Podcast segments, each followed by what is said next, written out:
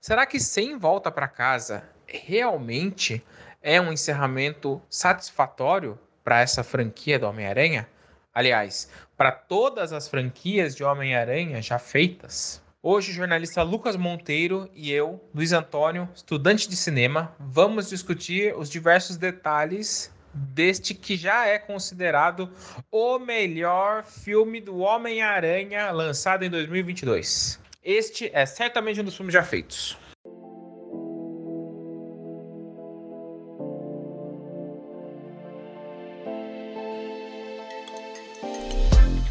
Lucas, Jota, e aí? Você conseguiu voltar bem para sua casa? Ah, eu voltei, eu voltei meio inquieto, voltei meio pensando o que, que eu fiz para merecer tanto nerdola no cinema.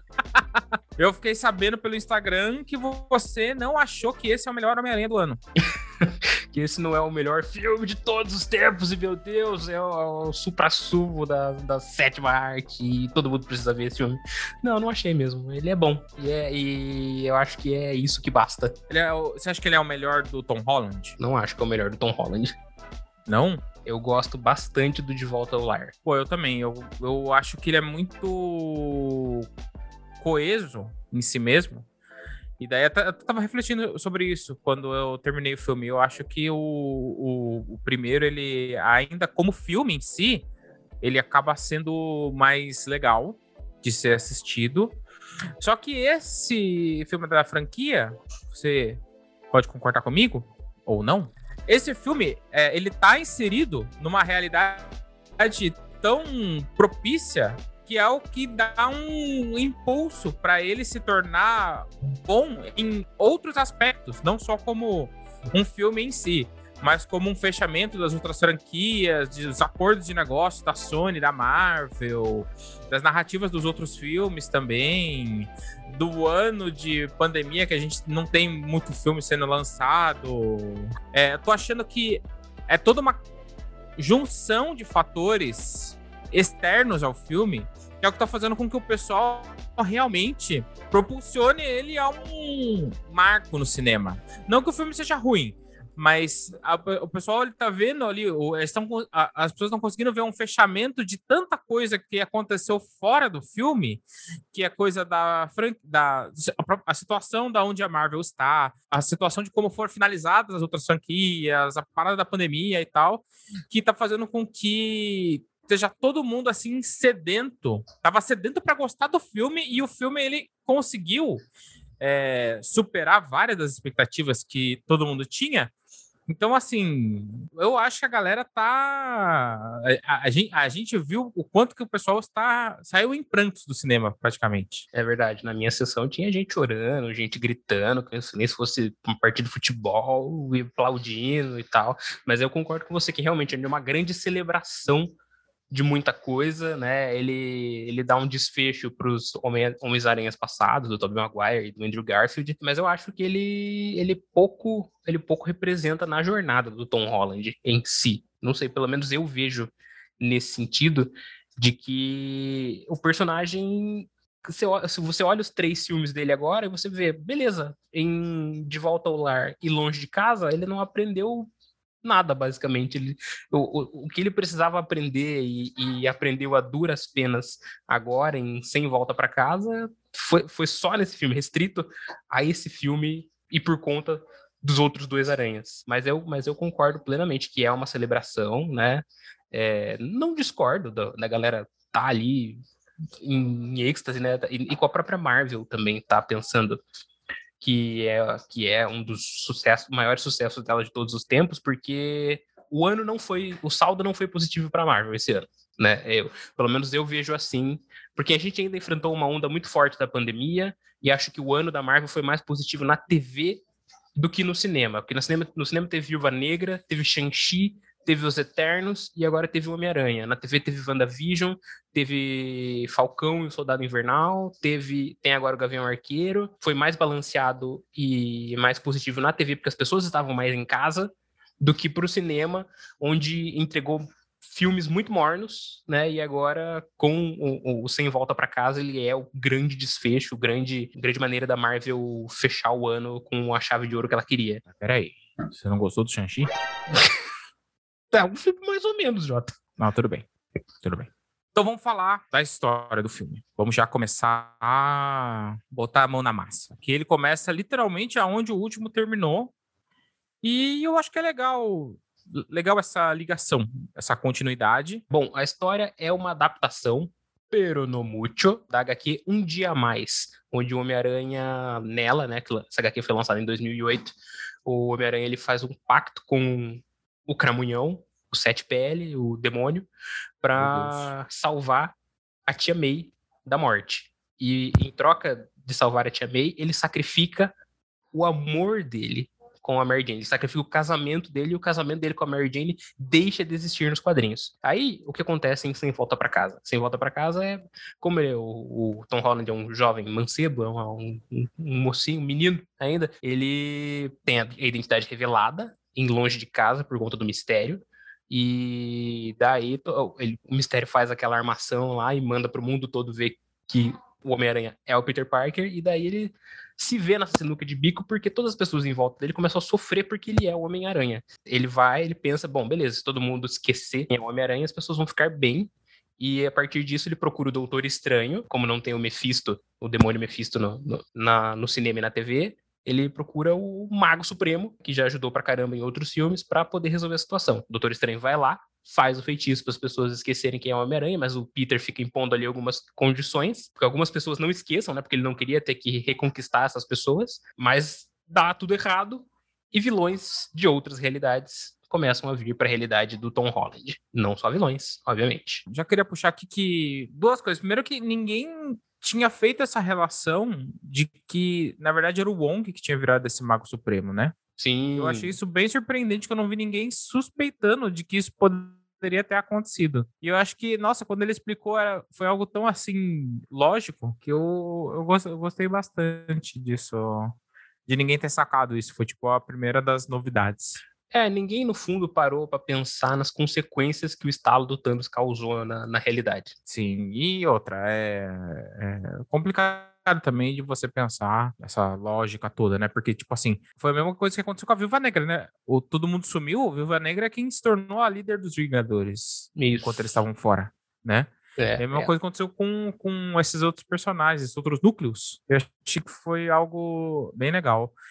E aí, é um negócio que é, era uma teoria minha que eu botei lá no Instagram, que era o quê? Que o Peter Parker, ele ia ser egoísta de não querer essa realidade que ele tem que encarar o fato de ser Homem-Aranha e de estar tá sendo incriminado por alguma coisa que ele fez, não fez, enfim. É, é debatível do ponto de vista jurídico ali. Enfim, todas as consequências das ações dele, né?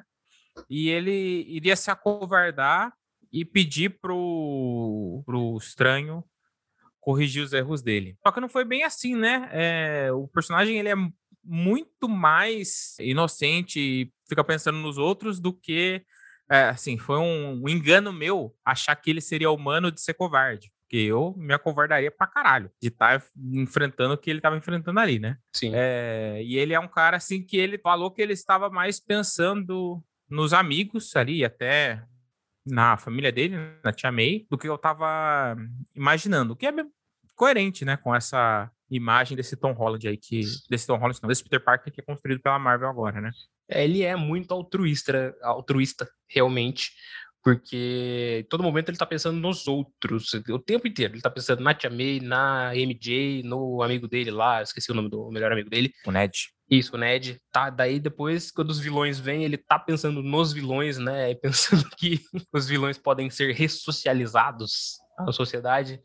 É, então é uma discussão interessante, Olha. a gente pode pensar nisso. Dá para fazer isso tal, mas. Por isso que eu digo que parece que o Peter Parker não aprendeu nada em todos esses. Ele, ele apareceu lá em Guerra Civil, e a, ali, e no primeiro filme dele, no De Volta ao Lar, eu entendo ele ser um moleque ingênuo. Eu entendo, beleza, ele acabou de ser cooptado por um bilionário para lutar a favor de, de registrar super-heróis e entender que isso é, é o correto a se fazer. E no filme dele, beleza, ele tá ali no núcleo dele, da escola e tudo mais, e, e o pai da, da namoradinha é um psicopata maluco, enfim. Eu entendo ele ser ingênuo aí. Mas depois ele vai, ele vai pro espaço, em Guerra Infinita, Ultimato, ele luta contra o Thanos, que é um, um, um genocida intergaláctico, e o moleque não tem uma malícia de no terceiro filme dele, né? E, e, fora o que ele aprendeu com o mistério, né? De ter, de ter a perna passada pelo vilão, que, é, que era o mistério no, no Longe de Casa. Daí chega no terceiro filme, ele não aprendeu nada e ele pensa que os vilões é, podem ser bonzinhos? É, então ficou com, ficou com dó do, ficou com dó do cara ali, né? Não, não teve nenhum, nenhum, nenhum trauma. Nem, nossa, teve, teve consequências, não teve trauma nele, né? Superou tudo muito rápido. Eu acho incrivelmente como é resiliente esse Peter Parker, assim, para poder assimilar ah, tudo e seguir em frente. Não, mas eu não julgo. Porque nessa época da vida também eu não refletia sobre como eu tava vivendo. Mas você não foi pro espaço lutar contra aliens genocidas, Jota. Ah, porra. Ah, isso é verdade. é. Não sei. aliens que já te mataram, inclusive. É, isso é verdade. Eu não morri nenhuma vez, não desapareci. Ainda. Não que eu saiba, pelo menos. Daí eu não, eu não gosto disso. Ah, beleza, a Tia May é a maior figura da vida dele, de senso moral, pelo menos nesse universo, né? Porque até então, onde a gente sabe, não existe um tio Ben. É, e eu entendo ele seguir o que ela fala, né? Ela confiar na humanidade, mas a Tia May não tem superpoderes, ela não é uma super-heroína, ela não vai entender esses dilemas. E daí ele trata isso como se fosse, não, beleza, dá para resolver vilão tem como ficar bonzinho, vamos trabalhar a ressocialização dessa galera. Tenho certeza que quem ia morrer era o Rap, ao invés da Tia May. Eu achei Porque também. sempre foi muito secundária. Ela é importante pra caralho, óbvio. Sim. É a mulher que criou ele. Mas eu achei que, tipo assim, ia ser algo do Peter do Tom Holland, ele tá, tá sempre figura paterna. nessas figuras, é, nessas figuras paternas extraordinárias, que ele acabaria, tipo assim, é, se descolando, né? Porque no primeiro filme ele tá lá, pô, caralho, quero ser Vingador, quero ser Vingador, quero ser Vingador e tal. E daí no segundo, praticamente a mesma coisa, é tipo assim, ele começa a entrar numa conspiração ainda maior, caramba, vamos salvar o mundo inteiro, o multiverso, não sei o que e tal. Eu imaginei que aqui ele ia enxergar que, mesmo nesses filmes, quem estava do lado dele, tinha uma visão bem pragmática, era o Rap, e ele que ia acabar morrendo, e ele ia perceber que, pô, o cara, ele realmente ele me dava uma visão pé no chão para eu é, me apoiar, assim, e tal, e não é tanto... Eu achei que ia ser muito mais amigo da vizinhança o Rap morrer, e ele entender uma figura paterna como alguém normal, do que um Tony Stark, e daí ser traído pelo mistério, e daí eu agora... Ele, de novo, né, meio que a gente achou que estaria procurando Doutor Estranho para isso, né? E porque a gente que você não... achou da Tia May morrendo? E porque a gente não espera também que alguém vai ter coragem de matar a Marisa Tomei, né? Pelo amor de Deus. Mas tudo foda, bem. Né? É, eu achei a cena em si eu achei ridícula. Achei tosquíssima. Ô, louco. Achei brega. Nossa, é, é a típica cena de, de, de, gente morrendo. Ela, ela é golpeada, ela leva ali o golpe fatal. Daí ela levanta, não, tá tudo bem. Daí ela cai, tipo, meu Deus, estou morrendo. Discurso motivacional e morre. É isso que acontece basicamente com todo mundo que perde a sua figura de ancoragem. Então eu achei, eu achei mais do mesmo a cena da morte dela. Achei, eu achei não não consegui me ligar o suficiente, não consegui me importar o suficiente, dar peso para a morte da Tia May, porque enfim, também estava acontecendo tantas outras coisas, tinha tanta outra gente que eu queria ver mais desfecho, né? É, os vilões, por exemplo, eu queria que fossem muito melhor desenvolvidos e para eu me importar com, com o drama meio mal construído que foi, porque o filme passa, o filme passa ele todo ali construindo piadinhas em cima de piadinhas, e daí quando ele precisa ficar sério, parece que o diretor, o John Watts, ele não sabe muito trabalhar a seriedade do Peter Parker e, e, e como realmente vai pesar para ele a, a, morte da Tia May. Pelo menos é o que eu sinto vendo, eu, eu, tendo esse distanciamento. Eu me sinto meio que na cena que o Doutor Estranho tira o Peter do próprio corpo ali, vendo ele de fora, vendo, tipo, nossa, é assim que é, então, né?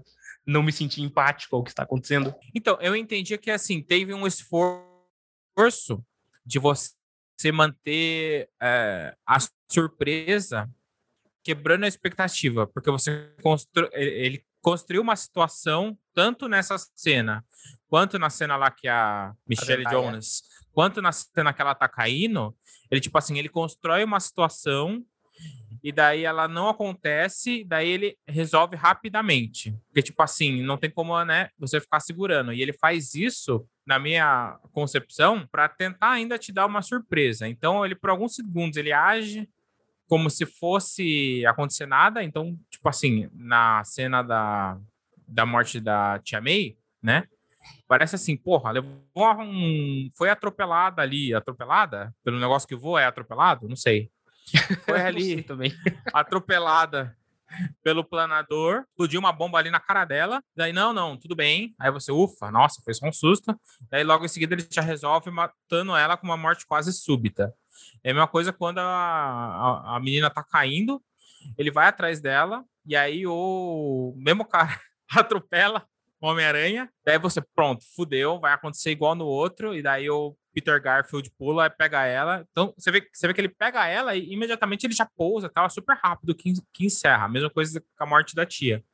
Então, tipo assim, ele tá tentando ali te dar essa surpresa, quebrando essa sua expectativa. Então, parece que vai acontecer aquilo que você está imagi imaginando ou não, porque você não acredita que a tia May vai morrer, mas ele faz, ele tem esse esforço de surpreender. Eu acho que ele fez ali o que ele conseguia, porque foi o filme assim mais discutido, badalado. Já sabiam que iria ser, né? Então, assim, a maneira de você tentar é, deixar o público instigado, na minha opinião. Mas eu não sei se efetivamente funcionou. Você falou que ele não sabe lidar tão bem com as cenas dramáticas. Eu também acho isso, que não tem nenhuma construção assim muito impactante, porque o que acontece quando Peter Garfield salva MJ lá é muito algo que a gente acaba trazendo, não é algo que tá no filme, né? É, não, é só a gente sabe que pegar... ele não conseguiu salvar ela e tal, e daí ele chora. E a gente traz isso porque a gente se lembra. Eu assisti no cinema o filme e tal. É, eu assisti é, também. Foi foda, né? Na época que o Mark Webb, ele sabe sim fazer a parada que é dramática. Ah, minha opinião. Ah, sim, ele fez 500 dias com nele, ela, sabe? Né? Pelo amor de Deus. Ele sabe fazer relacionamentos e a, é, a, gente pega isso do outro diretor, não pega isso desse. É isso, é isso. Essas cenas aí é mais coisa que a gente traz dos outros filmes, dos outros diretores, das outras franquias, do que próprio mérito do, do John Watts. John Watts tudo bem também, né? Cada um tem os seus pontos fortes. Saber aproveitar os pontos fortes dos outros é um ponto forte para ele também. Não, de fato, ajuda bastante. É que eu, o, o, meu problema com esse filme é que ele não te oferece muito além de nostalgia, sabe? Você, uhum. você vai assistir porque você quer ver o Tobey Maguire, porque os pouquíssimos fãs do, do Andrew Garfield como Homem-Aranha querem ver ele ali. E, sei lá, os viúvos da direção do Sanheim, que é muito melhor que a direção do John Watts e do Mark Webb, também querem ver alguma coisa do gênero, querem ver o, o, o Dr. Octopus do Alfred Molina, o, o Duende Verde do William Defoe, porque o Lagarto, ninguém se importa, o, o Electro do Jimmy Fox, ninguém se importa, e o Homem-Aranha também, é, é aquela coisa ali. A gente vê, acha legalzinho, mas também nada que muito vale a pena, mas as pessoas querem ver e as pessoas querem sentir o que elas sentiram há 20 anos atrás, assistindo aqueles filmes. E, eu, e sim, eu acho que os vilões são os pontos fortes do filme também. O, o, Dr. Octopus, quando ele é vilão, para mim ele tá incrível, mas depois eu acho que o filme arruma uma solução muito fácil para ele, depois esquece que o Dr. Octopus existe, até porque ele desaparece um tempo depois. E como eu, eu suspeitava, já tinha minhas suspeitas quando eu tava vendo os trailers, né, de quando apareceu o Duende Verde, é, e quando foi confirmado que ia ser mesmo o William Defoe que ia, faz, que ia reprisar o papel, eu pensei, ele vai roubar a cena, esse cara. Porque ele apareceu pouquíssimo nos trailers, né? Eram, trechinhos muito rápidos dele, e quando você vê o filme, você vê que quem é o vilão de verdade e que o, o Duende Verde do William Defoe, puta que pariu, é, é, é outro nível. Você vê o cara, o cara ele, ele fez o papel como se tivesse em 2002 fazendo lá o primeiro filme do Sanheim. E muito louco também, porque o William Defoe parece que não envelheceu uma ruga, enquanto o Tobey Maguire parece que os 20 anos bateram forte nele, viu? é verdade, o, o Tobey ele tá mesmo com um aspecto de mais velho mesmo. É que ele tá, ele tá alcançando ainda o William Defoe. é verdade. Mas é, olha, eu acho que esse, esse é um ponto muito positivo. Achei interessante a coisa de ficar caçando os, os vilões também para tentar mandar eles para terra para terra deles. Acho interessante essas, essas side quests aí que, ele, que o Peter teve que fazer para reunir todo mundo, mas a, a, ingenuidade dele, a hora que aconteceu no cinema dele lá tava na sala assistindo, aí ele tem dessa de tipo, beleza, vou seguir o que a Tia May falou e liberta todo mundo e leva todo mundo para casa do, do rap. Eu fiquei, não, não é possível E daí, daí eu fiquei tentando trabalhar na minha cabeça, ele é só um moleque, é por isso que ele tá fazendo isso, ele é só um moleque, moleque faz merda, adolescente faz merda, é isso. Mas foi, foi difícil colocar isso na minha cabeça, porque, olha, realmente, confiar nesse ponto num cara de uma outra dimensão que você acabou de conhecer, para mim não me parece não me parece muito factível. E que tentou te matar, inclusive. Tem outros pontos que me incomodam também, é, como o J. Jonah Jameson. É, eu lembro é. que na, na, trilogia do Sanheim ele era alívio cômico. Você assistia os, os momentos do Clarim Diário e você dava risada, porque o J.K. Simmons fazendo aquele personagem era perfeito, era engraçado, era era um momento ali de você esquecer toda a tensão que estava em volta. E aqui você você vê ele ali como o Datena, ali como o emissário do ódio, ali da, de fake news e tudo mais. E você não tem apego nenhum. Você sabe que é o Jonah Jameson, que ele é o chefe do Clarim, o responsável pelo Clarim Diário, mas você não sente, você não sente nada vendo ele. Eu não senti, eu não ri um momento. Do, eu, eu, imaginei que eu fosse assistir esse filme e fosse dar gargalhadas com o Jonah Jameson, com as, com as novas sacadas que ele iria ter nesse momento, e, e, e, impressionantemente eu não dei uma risada com o personagem dele. Eu fiquei muito desapontado com isso, nesse, nesse quesito. E fiquei muito, assim, pasmo com o que fizeram com o Doutor Estranho, porque simplesmente fizeram o Doutor Estranho ser um idiota por completo né? Ah, o, o cara é um, antes de ser doutor, um fodendo de um médico, um cirurgião extremamente renomado, e o cara não sabe matemática, uhum. não sabe a porra da hipotenusa. Não era hipotenusa, pelo amor de Deus. Deixa do saco, eu sei que não é hipotenusa. Mas, pelo amor de Deus, o cara não sabe fazer uma equação básica ali do, do que o universo espelhado dele lá, onde ele mesmo luta tem essa falha matemática aí que o Peter podia descobrir e tal, ele vai e perde pro adolescente, sabe? O, o jeito que, o, que a MJ e o Ned tratam ele também, ah, pede por favor, você tá falando com o doutor estranho, meu amigo, como assim você vai pedir pra esse cara, ah, não, banque o Scooby-Doo aí, por favor. Fala sério, meu amigo, fala sério. Não, eu, o que fizeram com o doutor estranho nesse filme foi de cagar na minha cabeça. Então, aí vamos falar duas coisas. Primeiro, eu Agora, desde o último filme, eu tô aguardando um filme na onde o JJ ele seja um dos inimigos principais.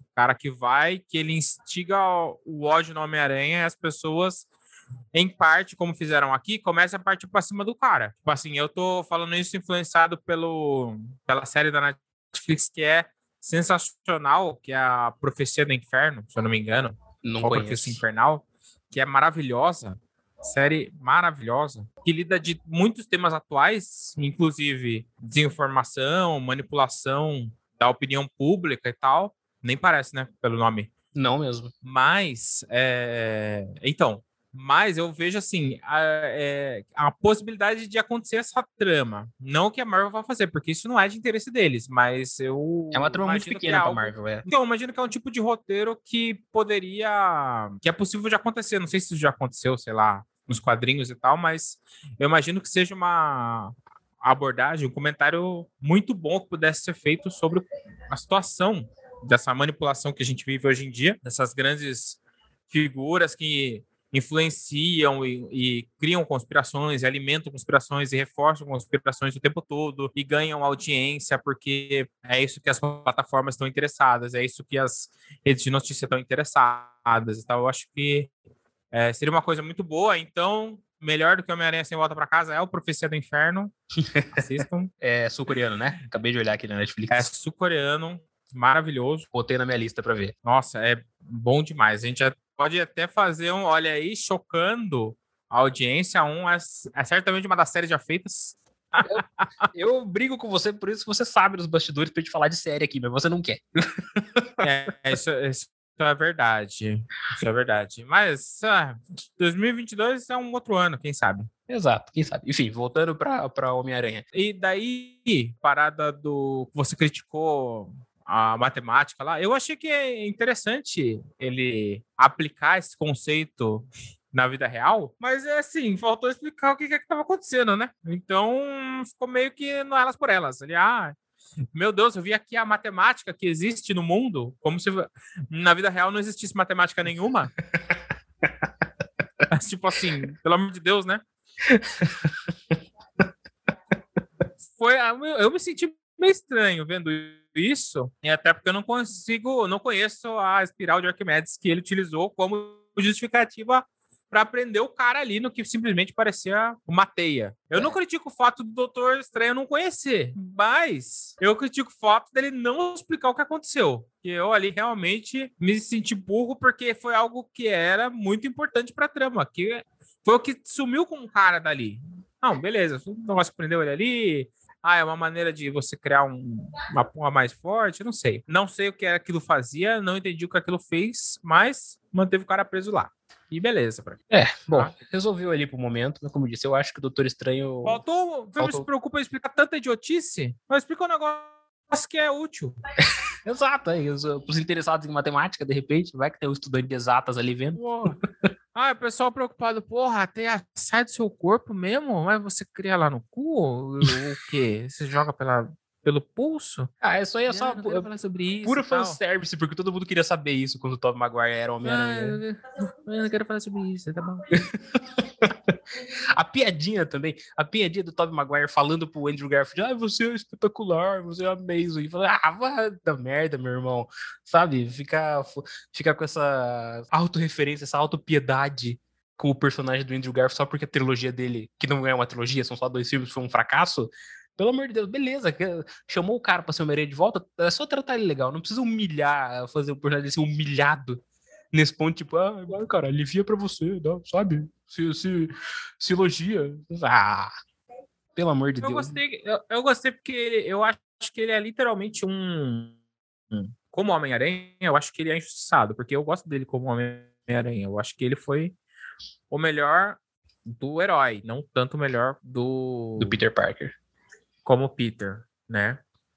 Eu gostava bastante do jeito dele, que é uma malandragem que os outros eles não têm tanto. Achei que a maneira com que ele fazia ali era que mais se encaixava e tal. No que eu não sei também, porque eu só conheço o desenho, não fico não li quadrinhos e tal. Foi, tipo, e, e, você vê que o personagem dele continua, continua na mesma toada, né? Mesmo emocionado e tal. Parece que ele é o, o, mais empolgado de estar ali fazendo o papel de novo, porque ele vai lá, a cena dele falando, eu amo vocês. Os dois, Sim, outros dois, tipo, é, tá bom. E, e até quando ele chega lá na primeira cena, né? É a mesma coisa que aconteceu lá na Comic Con, né? Que ele tava fantasiado, daí ele foi lá, discursou e tirou a máscara foi exatamente a mesma coisa. Dei Sim. uma procurada nesse vídeo aí que foi idêntica a cena. É verdade, não tinha lembrado disso.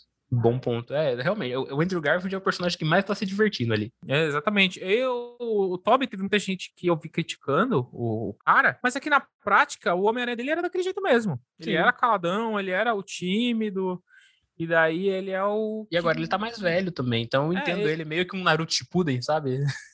É, ele é o mais. Ele é o mais o cara que fica bem na própria cabeça, fica overthinking, assim. E... O, o, próprio meme do Naruto pode ser duro às vezes, né? O Homem-Aranha pode ser duro às vezes. Eu não conheço esse meme. então, enquanto os, os, outros dois são mais afobados, ele era realmente esse cara que era mais. Contido. É, introspectivo, especialmente, é, especialmente como Peter. Né? Então eu achei que tava ali. Ele fez o papel que ele já, já tava ali, Sim. É, que ele já era.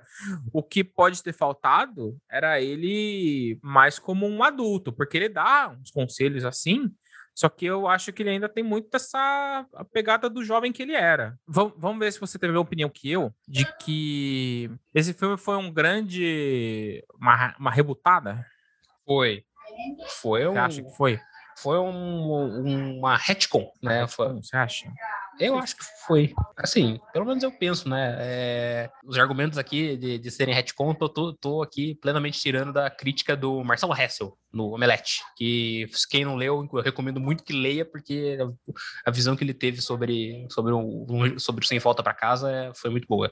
Mas, enfim, ele, ele, lá ele argumenta bastante nessa questão de ser um retcon disfarçado de nostalgia e o público comprou isso numa boa, sabe? Beleza, eu tô aqui vendo todos os personagens que eu gostava antes, seja do, do Sanheim, seja do, do Mark Webb, porque eles são legais, eu queria revisitar esse mundo de novo e queria sentir tudo isso de novo, mas no fundo, no fundo, no fundo, ele só tá corrigindo ali, mexendo suas cordinhas ali para deixar que o Peter siga em frente agora zero bala, né? Sem, sem ter que se preocupar com os amigos, com os outros heróis, com a Tia May que faleceu, e, e, e se dedicar a, sua, a fazer a sua carreira, porque agora ele tá sozinho no mundo, né? Agora ele não tem mais um amparo do Tony Stark, das indústrias Stark, não tem mais o amparo do rap, não tem mais o amparo da Tia May, não tem mais o amparo emocional dos amigos. Então, foi para amadurecer o, o, Tom Holland, que eu acho que a própria Marvel entendeu que ele não estava amadurecido no,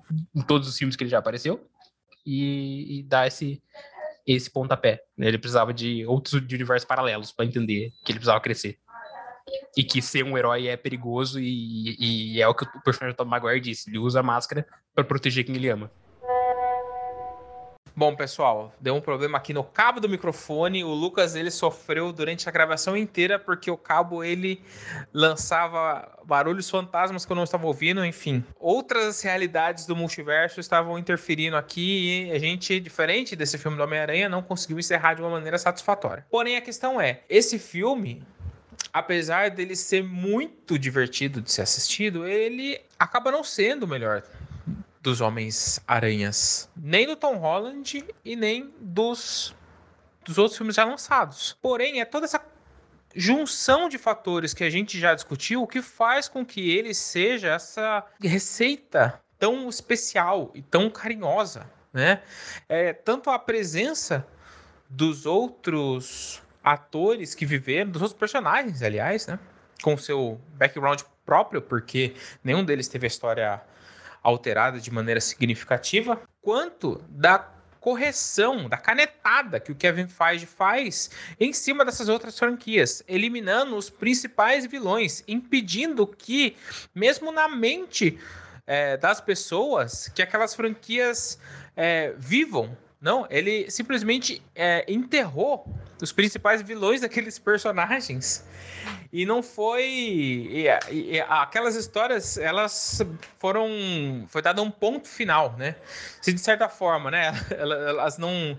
A gente não, não é mais assombrado por esses fantasmas do passado, pelas franquias que começaram e terminaram abruptamente. Aqui ele estabelece a sua superioridade, sua mão de ferro em cima dessa propriedade intelectual, minando todo o potencial criativo que essas franquias tiveram. De certo lado, ele valida e de outro, ele enterra para que o Tom Holland ele se mantenha como o único Homem-Aranha oficial, assim dizer. E isso transforma o filme em algo é, especial para gente que está aqui já em dois anos de pandemia, né? É, praticamente trancados, pouquíssimas vezes é, a gente conseguiu sair para ir no cinema, né? Certamente é um filme que já ultrapassou o Velozes e Furiosos 9, que foi a maior, que foi a maior é, bilheteria brasileira. Esse filme ele já está sendo muito comentado por todo mundo, inclusive por nós agora. E eu saí bastante